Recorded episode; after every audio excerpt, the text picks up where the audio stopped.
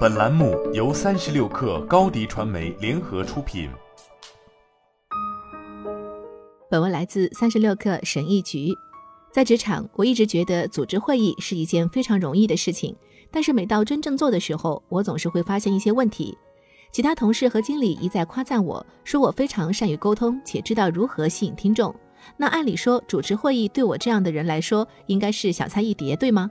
可是不知怎么的，我以前组织会议的时候，总是感觉会议进程有点不流畅，而与会者总是感觉彼此没有达成共识，同时会议内容的引入总是让人感觉很突兀。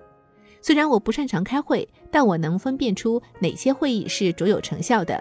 可问题是，我不知道他们是如何做到如此高效的，以及有哪些要素起到了重要的作用。在今年年初，我进入了谷歌，担任了一个新职务。并且接受了关于如何主导高影响力会议的培训。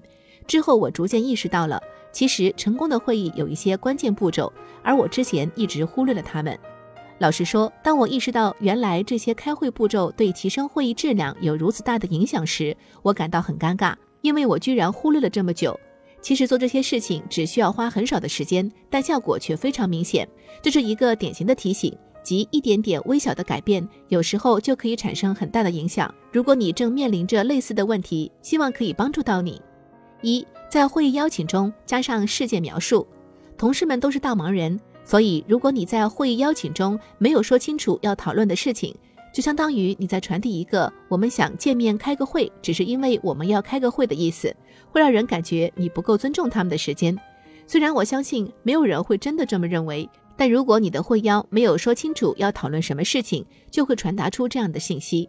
如果与会者进入会议时还不知道他们为什么要开这个会，那结果就注定要糟糕了，因为你已经浪费了宝贵的时间，让每个人上来还要先进入状态，而这些会议时间本来可以直接用于内容讨论的，而且你也没有给人留出反馈意见的时间。二，提前二十四小时发送议程。内容说明是会议的基础，还有另一个重要的部分就是会议的流程。我们现在已经知道会议目标了，但开会时具体应该是什么样子的呢？如果在一个安排满了一对一的对话，有大量事情需要团队同步和要跟进的工作日，我却完全不知道每个会议的时间会如何度过，这会让我非常抓狂。我需要准备些什么吗？是否有任何材料需要我事先查阅，以便我开会时能够具备更独特的视角？我是否需要事先完成某些任务？诸如此类的问题，应该在人们参加会议之前的几小时甚至几天前就给出解答。当然，制定议程可能会给你增加一些额外的工作，但是我们来权衡一下：准备议程只需要五分钟，而如果没有通知与会者需要准备的内容，而多出来的后续工作至少需要三十分钟。我们应该尽力为每个人节省时间，对整个企业来说，每天就会节省几百甚至几千小时的时间。三以目的、好处、检查开场，会议内容明确传达了，议程也预先确定了。还有一件要注意的事情，就是会议开场。在这一点上，我们需要确保会议是遵循我们在议程中所设置的结构进行。我学到的最有效的方法是用目的、好处、检查来进行引导。